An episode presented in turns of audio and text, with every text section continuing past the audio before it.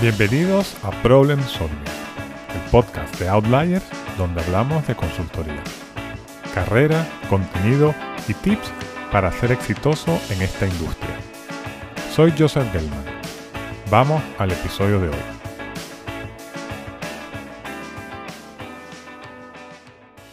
Hoy te voy a dar tips para la gestión de un proyecto de consultoría de negocio. Algunas de las cosas de las que voy a hablar las he tocado tangencialmente en otros episodios, pero en esta ocasión voy a centrarme en aspectos operativos que te ayudarán a que el proyecto salga bien.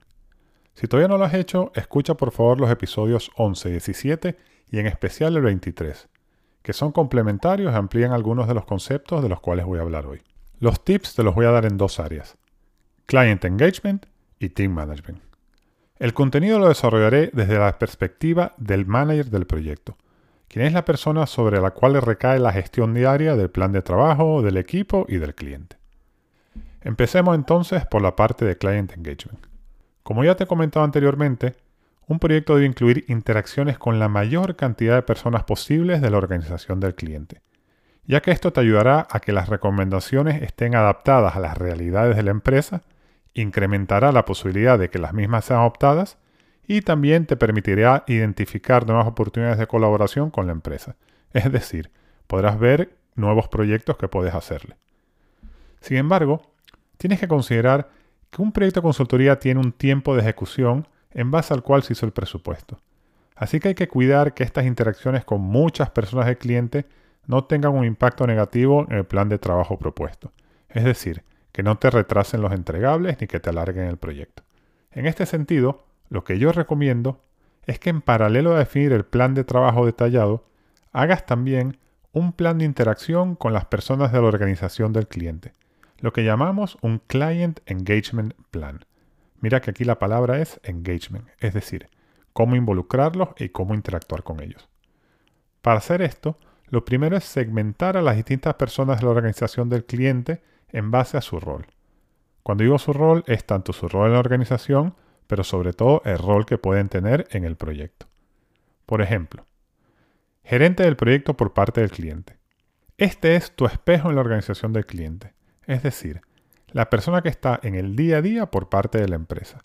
Es usualmente con la cual el gerente de proyecto de la consultora habla todo el tiempo y con el cual gestiona todos los temas operativos. Core Team este es el equipo base o principal para el proyecto por parte del cliente. Usualmente es el área funcional que te contrata o la que será responsable por la posterior implantación de las recomendaciones. Por último tienes el Extended Team. Estos son otras personas de la organización del cliente que pueden aportar al proyecto o que estarán impactadas por su aplicación. Aquí el ejemplo más fácil. Si el proyecto lo lidera marketing, es decir, el core team es marketing, pues usualmente la gente de venta o la gente de digital pueden formar parte del Extended Team. También hay algo que se llama el Project Champion, que usualmente es la persona de alto nivel que ha contratado el proyecto. Pero como este se supone que lo gestiona el socio, no lo voy a incluir en la conversación de hoy. Como te decía antes, mi recomendación es hacer un Client Engagement Plan que va en paralelo al plan de trabajo.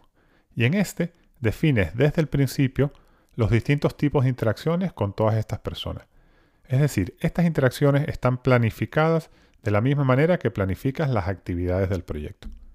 Te doy algunas ideas. Con el gerente de proyecto por parte del cliente. Establece reuniones formales de seguimiento una vez por semana. También busca mantener conversaciones informales al menos una vez más a la semana. Y por último, oye, tienes que tener reuniones de contenido cuando haga falta en función de los distintos sprints y de las cosas que vas desarrollando a lo largo del proyecto. Con el core team. Una reunión de kickoff en la cual estén todos.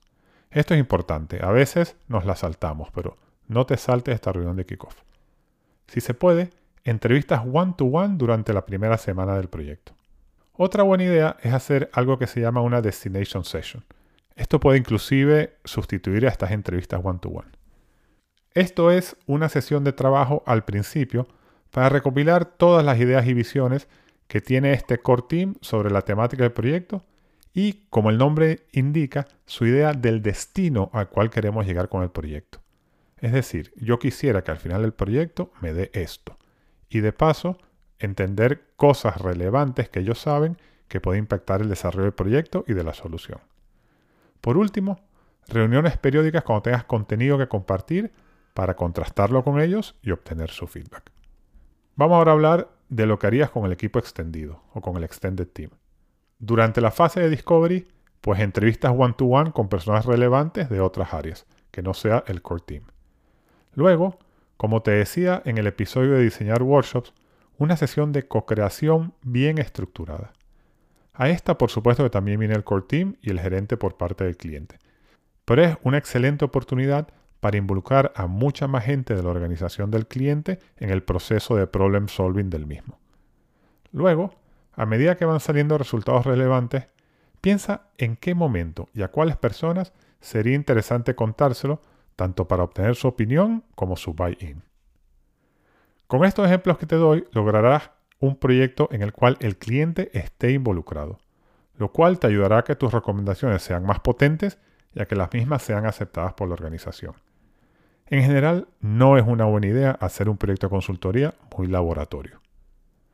Vamos a hablar ahora del team management, donde te voy a dar tips para que gestiones al equipo de consultores que tú como manager lideras.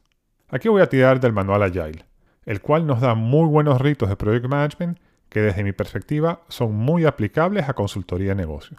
Como te expliqué en el episodio de Agile, esto viene originalmente de proyectos de programación. Primero, Haz una reunión de planificación al principio de cada fase de trabajo. Siéntate con tu equipo. Asegúrate que todos entienden lo que se quiere lograr en esa fase. Discute los aspectos críticos para llegar a los mismos y haz un poco de hipótesis driven problem solving. Es decir, piensa cuál puede ser la respuesta o la solución que das para esa fase. Luego, una vez iniciado el proyecto, te recomiendo que hagas lo que se llama daily stand-ups que son reuniones de 15 o 20 minutos con todo el equipo, donde básicamente respondes a tres preguntas. 1. ¿Qué hicimos ayer? 2. ¿Qué barreras o problemas surgieron? ¿Cómo los solucionamos? Y por último, ¿qué vamos a hacer hoy? La idea en el manual Agile es que esto vaya a cada persona del equipo respondiendo estas tres preguntas. Si tu equipo es muy junior, puedes incluso hacer cada día una lista de to-dos con todos ellos. Así, cada uno tendrá claro a lo que tiene que dedicar su tiempo durante la jornada. En definitiva, sabrán de una manera muy corta lo que tienen que hacer ese día. Si te tienes que quedar con un solo mensaje de este episodio, es que hagas estas reuniones cortas todos los días. De verdad, son muy efectivas. Y he visto muchos managers que piensan que esto no es necesario porque asumen que la gente entiende lo que hay que hacer. Pero de nuevo, son 15 o 20 minutos a diario que te ahorrarán muchos problemas y que le dan muy buena dirección a tu equipo. Por último, al final de cada fase haz lo que se llama un sprint preview, que es una reunión para analizar el proceso y resultados de esa fase o sprint y definir las áreas de mejora para la siguiente. Esto es un proceso de aprendizaje continuo. Como ves, todos estos tips son muy de project management. Sin embargo, recuerda que en un proyecto de consultoría el problem solving es muy importante así que tienes que buscar tiempo para desarrollar contenidos con tu equipo. Es importante entender que hay reuniones donde se gestiona el proceso, como las que te he hablado anteriormente, que son básicamente gestión del proceso y del plan de trabajo, en las cuales se comenta lo que se ha hecho, lo que hay que hacer, las dificultades para avanzar, etc. Sin embargo, en las reuniones de problem solving no se hace esto.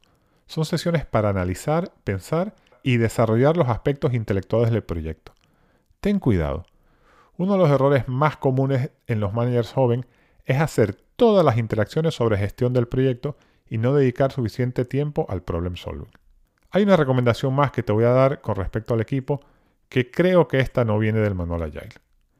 Antes del inicio de cada proyecto, tengo una reunión individual con cada miembro del equipo para entender de su boca el feedback que le han dado en sus anteriores proyectos y definir con él áreas de desarrollo que tiene, y así, en la medida de lo posible, puedes darle oportunidades para trabajar en las mismas durante el proyecto. También estas reuniones son una excelente oportunidad para que tú le transmitas lo que esperas de él e inclusive tu estilo de trabajo. Bueno, esto es todo por hoy. Si te ha gustado el episodio, por favor compártelo, suscríbete y déjame esas estrellitas en Spotify que me ayudan con el algoritmo. También, si tienes alguna pregunta o comentario, escríbela en el feed o envíamela a través del perfil de LinkedIn Outliers Podcast y la responderé en un futuro episodio. Hasta la semana que viene.